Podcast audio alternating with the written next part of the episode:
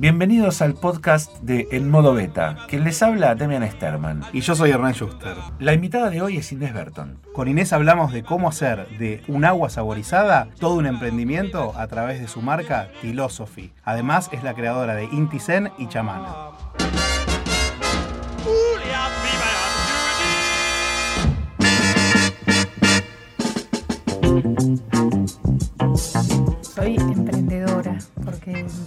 Lo que me define en, la vida, en todo lo que hago.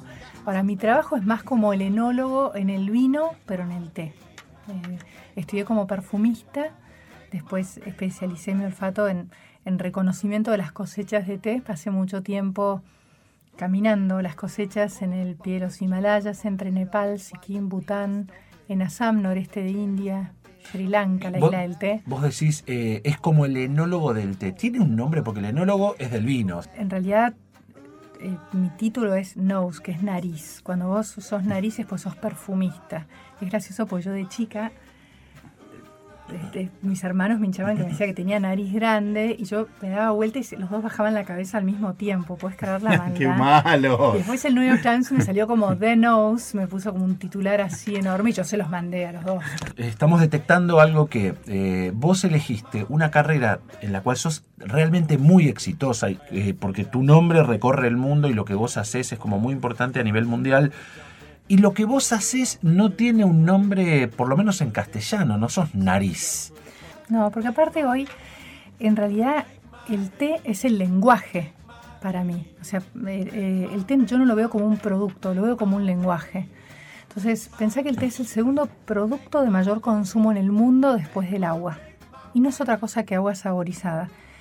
Pero yo lo aprendí de la mano de una mentora japonesa, Fumiko Takashi, durante ocho años en Nueva York y caminando las cosechas en Oriente. Y entendí el té como, como un latido, como un modo de transmitir algo. Entonces, para nosotros hoy es mucho más 360. Es el hilo conductor para una forma de vivir. ¿Existe un entrenamiento de, de la nariz? Por supuesto, trabajo con la memoria olfativa. Para la mayoría de gente es perfume a rosas. Y yo te contesto que rosas, porque la Java Naur tiene un perfume totalmente distinto a la Blue Parfum y tiene un perfume distinto a la Lady Mildington. Perfume cítrico. Bueno, no sé. Si raspas la cáscara de la mandarina, del quinoto, de la clementina, de la, o sea, de la bergamota, que es para hacer un Earl Grey, son, o una naranja sanguínea, son mundos distintos. ¿Qué pasó que dijiste me voy a dedicar a generar del té una experiencia? ¿Cómo fue esa, cómo fue esa decisión? Yo lo que creo es que a veces uno busca, busca, busca y en vez de quedarse un poquito quieto y dejarse encontrar, ¿no? Como esta, este frenesí un poquito de, de la búsqueda. Y a veces está bueno esto de dejarse encontrar. Yo eh, empecé estudiando como perfumista en Grasse, sur de Francia. De ahí me fui a Nueva York. Toda mi vida había pintado. Conseguí un trabajo en el Guggenheim del Soho para cubrir una parte de arte latinoamericano. Y no me gustaba el trabajo. Me gustaba pintar, no ¿Qué trabajo era? ¿Qué era lo que tenés que hacer? Tenía que, ¿Administrativo? no, tenía que cubrir eh, ciertos remates de arte latinoamericano. Y no, no me gustaba. Y la parte de abajo del, del museo este era una casa de té fantástica. Y yo iba y me salía, o sea, de un modo totalmente natural, decir, quiero esto, con esto, con esto, con esto. O sea, vos ya empezabas a cruzar sabores. Claro. Pero como consumidora. Como Claro. hacia del otro lado del mostrador, ¿no? Y decía, quiero esto con esto. Y me decían, no, no se puede mezclar, no se puede mezclar. Y siempre la excusa era que no tenían dónde. Entonces Claro. un día llevo una de esas como ensaladeras de bateas de madera del sur típicas. Y como iba ahí cerquita, fui con mi batea y digo, yo quiero esto, con esto, no, pero no tenemos. No, no, sí, yo traje para que lo podamos hacer. Y la dueña que estaba por ahí se dio cuenta que cada vez que iba y hacía esto, le subía la facturación porque toda la gente que hacía la fila decía, quiero lo mismo, quiero lo mismo, quiero lo mismo, quiero lo mismo. Mirá vos. Y, le- y y un día vino y me dice, vos sos la chica del museo. Y le digo, sí, no, nos encantaría que te vengas a trabajar con nosotros. Y no lo dudé un segundo, fue como, había una calma. Creo que en Nueva York todo el mundo corre. A esa edad, yo tenía, no sé, 22 años, vos querés pertenecer a grupos. Y todo el mundo corría y corría y corría. Yo soy calma.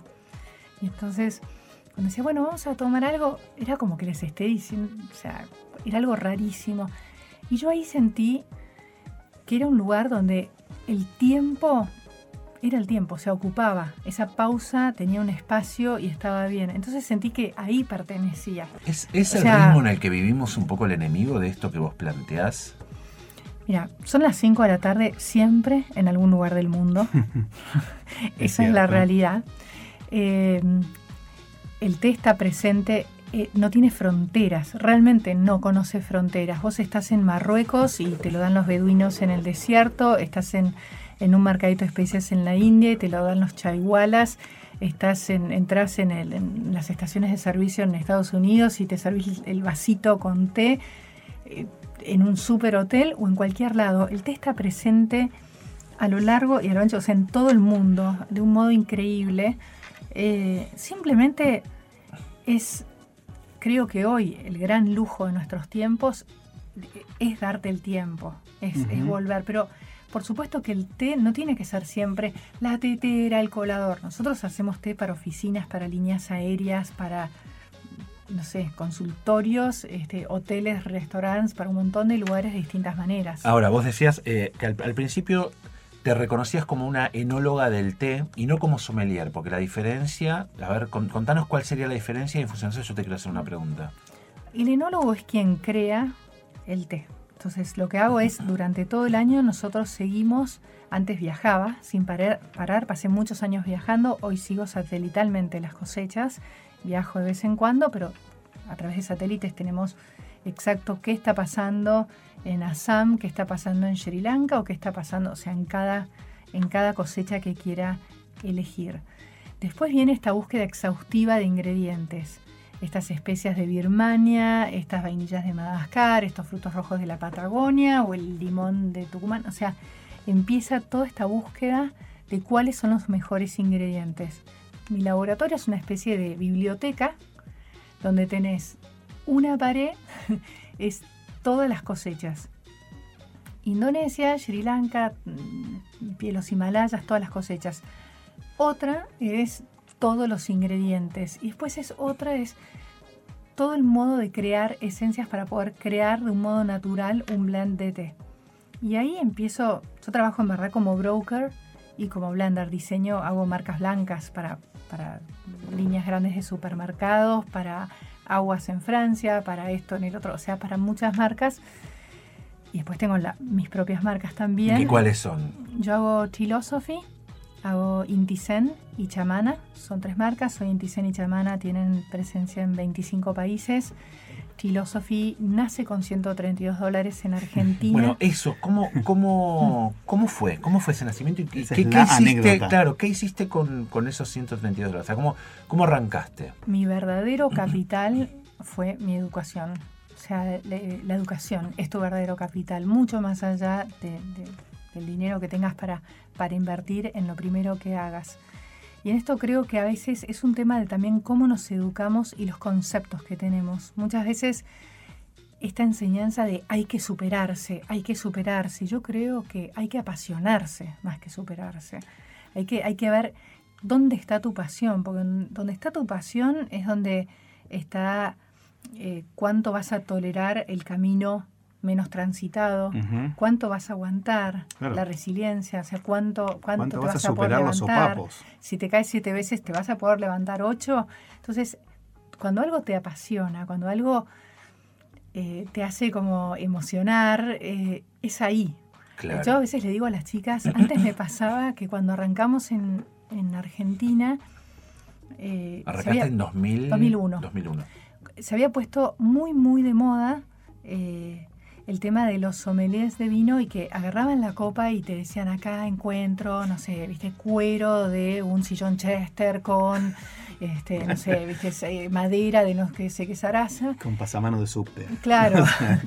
Y, y- Que pudo haber sido. y- Claro, te y tiran entonces, esas claro, cosas. cuando las chicas entraban a trabajar en nuestras tiendas, empezaban con todo esto vende humo tremendo. ¿viste? Y yo era como que decía, "Bueno, es un poco mucho. Entonces yo digo, es mucho más fácil. Vos abrí tres latas, llévalos de viaje. Abrí una lata y contale que es el perfume de los mercaditos de especias en la India. Un chai, ramas de canela, cardamomo, jengibre y pimienta. abrí este té que me inspiré en el Chelsea Arts Club de Londres, con rosas, lavandas y unas vainillas. O sea, y así, donde levantan las cejas con esa sensación de. ¡ah! Así, de es por acá. Que lo vieron. Es ahí. Es la, es la imagen, ¿sabes qué me da la imagen de cuando estás leyendo un libro y tenés que parar y levantar la vista, como diciendo, bueno, déjame procesar un poco esto. esto, eso, ¿no?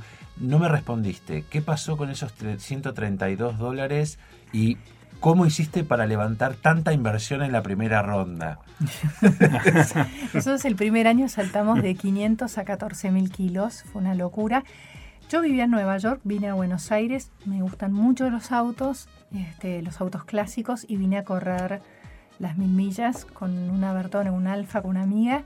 Cuando decís me gusta es porque las man- manejás, digamos, Sí, no es que sí, te sí. gusta mirar. No, te no, me manejar. gusta, me gusta manejar los clásicos, ¿no? Entonces, eh, vine a Buenos Aires, estando en Buenos Aires, yo había dejado mi departamento de Nueva York en el West Village prestado a un amigo de un amigo, se le incendia mi departamento. Se queda dormido, con una vela no le pasa nada, incendio absoluto.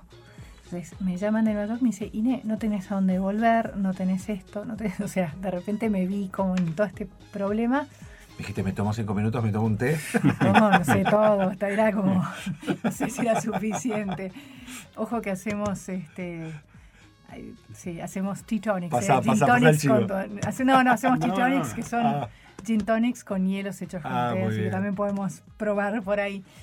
Y bueno, digo, vuelvo a Nueva York, intento solucionar todo el tema y Argentina estaba en pleno Y 2001. 2001. ve- Estaba tan prendido fuego como tu departamento en Nueva York. Exacto, yo veía en CNN todo lo que pasaba y salgo a caminar con Discman, todavía me acuerdo, headphones y era la versión de Caetano Veloso de Vuelvo al sur como se vuelve siempre un amor, soy del sur sea, como los aires ¿querés del alguna bandoneón. señal O sea, más? la señal era La indirecta de. Caetano, Y ¿viste? de repente para un taxista y me grita, tenés que volver a Argentina, No, no, Inés. Este pasaje es tuyo. Claro. ¿Cómo se entrena una nariz? O sea, ¿cómo la entrenás vos para tenerla siempre atenta? Prohibido fumar, prohibido resfriarse o hay que cuidarse. Y después, en realidad, es estando consciente. Es, hay una cosa que para mí es mala educación, que es no oler la, cocina, la comida. ¿Viste cuando sos chico que no te dejan oler la comida? No se huele, no se Pero huele. aparte, eh, yo tardé en darme cuenta que el sabor de una comida venía por el olor, digamos. Pésima educación. Vos vas a un restaurante fantástico, ahí, o en tu casa, tu madre cocinó algo rico, eh, con amor. Por favor, el perfume. El perfume es todo. Se dice que un olor es una palabra, un perfume es literatura. Entonces, el, el bueno. perfume de la comida la es fundamental. Y ahí empezás a recordar. Por eso existe esta memoria olfativa que tiene mucho que ver con los recuerdos. Cuando entras por ahí, no sé, yo entraba a un ascensor, me acuerdo que, ten- que era como de madera y me recordaba al olor a pipa de, de mi abuelo, ¿no? De la pipa su- Tiene que ver también con tomarse un poco el tiempo para, para poder descubrir qué es lo que te pasa con los perfumes. Exacto, o sea, agarras un limón y lo raspasas a penitas la cáscara y no le vas a ver lo distinto que es. Yo, no sé, llego a casa y agarro una lavanda, un romero, lo ato con un- una ramita de lemongrass y lo tiro en la bañadera y que salga rico perfume cuando me baño. O sea, es, son todas estas cosas que tienen que ver con, con hacer la vida más placentera. Cuando uno toma un buen vino, es mucho más rico en una buena copa que en un vaso de plástico Totalmente. el ala del pollo es más rica con la mano que con cuchillo y tenedor, ¿o no? Entonces, Está científicamente comprobado. Sí, sí, sí, Eh, sí. o no sea, te lo vamos a negar. una buena baguette te tiene que lastimar a penitas el paladar arriba cuando la mordés. Mirá qué, qué Entonces- imágenes tan claras, Entonces es así, es, Es literatura. es registrar eh, los pequeños placeres. ¿no? ¿Podé- ¿Vos podés dejar de oler? ¿Hay algún momento donde dejas de oler? No, No, no va a ningún lado sí. esta pregunta, no te preocupes. No hay repregunta. No, no, que me hiciste reír porque cuando entran a trabajar en Philosophy, nosotros les damos desodorantes sin olor, porque a mí me pone loca los hombres que usan estos dos- desodorantes que son como una escaña de frente, más Sí. o menos. ¿Vos podés dejar de, de percibir con el olfato? Dejo de estar consciente. Cuando yo estoy trabajando, estoy, estoy consciente o hay días cuando estoy como muy en la naturaleza, estoy consciente. Me acerco a una flor y me gusta ¿no? Ver- poder como sentir su perfume. Me encanta esto de cuando estoy o cocinando o cortando algo. Pero es, en realidad, al final del día, es estar conectado. y es estar conectado. Yo hago un hashtag que dice, me gusta cuando lo cotidiano es lindo. Pero hay, hay un olor, Es por eso. ejemplo, de los fuertes que, que- que a vos te gustan, por ejemplo, el olor a nafta. E- ¿Existe? ¿A el quién- olor- ¿Hay alguien que no le guste el olor a el nafta? olor, a, el olor a pintura, pegamento, digo, esos olores ahí que parecerían ser como no, más... el peor olor del mundo para mí es el de la lavandina. Eso lo detesto. Me infartas. Me molesta de un modo. Y algo que me súper molesta es cuando estás en un restaurante y vienen a limpiar la mesa de al lado con el chuf chuf Sí. y, Y te invade el todo. trapo amarillo Sí. con olor. O sea, ahí me levanto y me voy. Bueno, cuando vivía en Nueva York empiezo a crear las cartas de hoteles, restaurantes muy conocidos y a trabajar para marcas muy grandes. Y entonces me, me pone un contrato que no podía tomar café, en público por lo menos, eh, porque era la imagen de el té, en cierto punto. Y yo por adentro pensaba, menos mal que no me prohibieron el Nesquik frío con cucharita, que no hay nada mejor Eso que un no, vaso de le, vidrio. eso no se le niega a nadie. No, no, eso ya era un tema de... Y ya con vainilla mojada. Total. Total. Y la verdad que pensaba eso. Dije, bueno, durante ocho años no tomé café. Cuando llegué a Argentina me acuerdo que me encuentro con un amigo que es la marca de café más conocida en Argentina. Y le cuento, y, y dice, ¿ya está el contrato? Sí, al día siguiente me manda a mi casa, como decirte, un camión de café, más o menos. Este, y sí, ¿Existe eso de que a un té se lo Sí. acompaña con algo de comer y se lo que, sugiere? lo que más me gusta es la sofisticación de lo simple.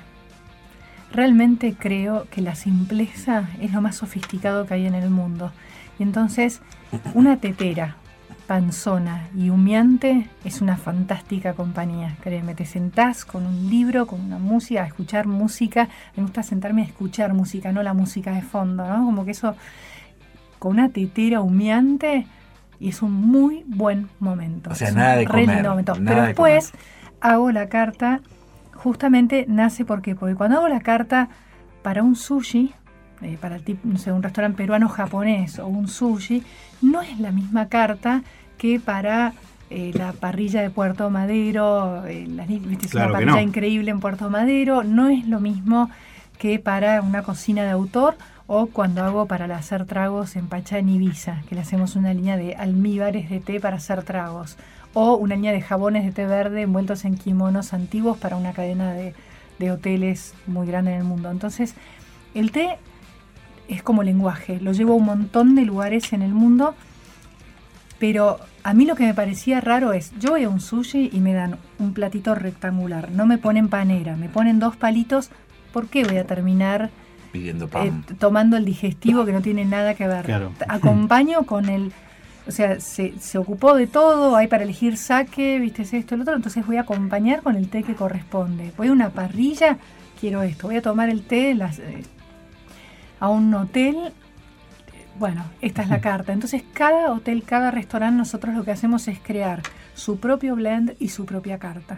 132. Ese fue tus primeros dólares que invertiste en lo que hoy es una empresa que tiene empleado a cuánta gente.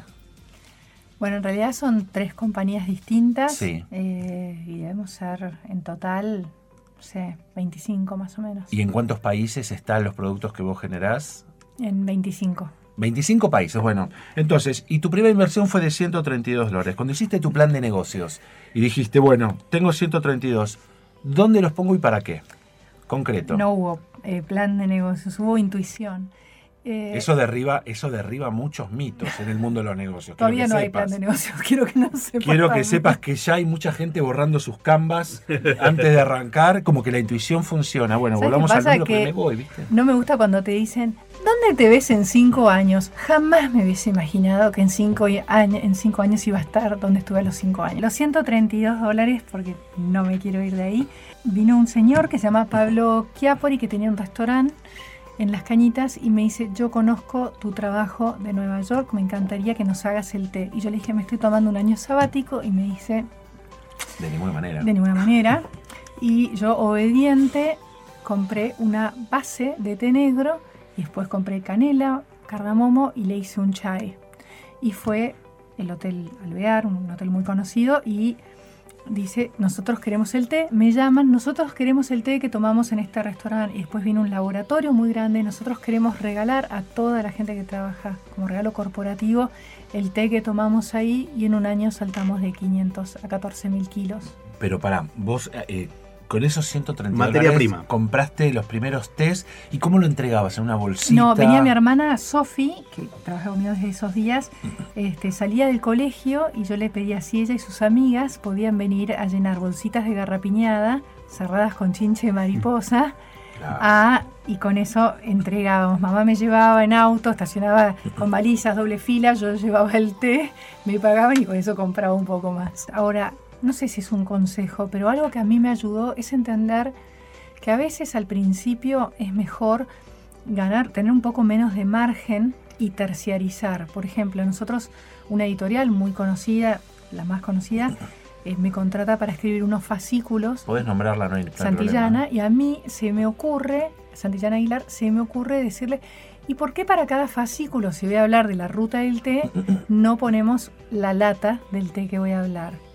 Yo pensando, me van a pedir mil latas, y nos pidieron 900 mil latas. Oh, Y yo la miraba a mi hermana y decía, pero ¿cuántas amigas más tenés en el, colegio? O sea, ¿podemos traer a los tres grados, más o menos? Y de repente digo, bueno, no, terciaricemos el envasado, que tampoco sabemos envasar 900.000 latas, Claro. y así arrancamos. Inés, ¿qué es para vos estar en modo beta? Es el modo en el que vivo, es, mi forma de, ser y la forma que, que aconsejo a todo el mundo vivir. Hay que vivir en modo beta.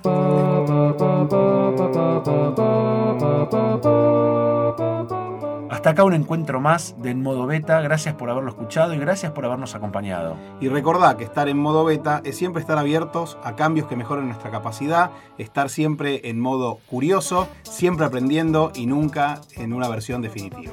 ¿Querés escuchar otras charlas con emprendedores, con gente que sabe de tecnología, con creativos, con innovadores? No te pierdas, hace clic en las otras charlas que tuvimos en los otros podcasts que estarán por venir. Hernán Schuster, Demian Sterman, un placer. nos vemos en la próxima.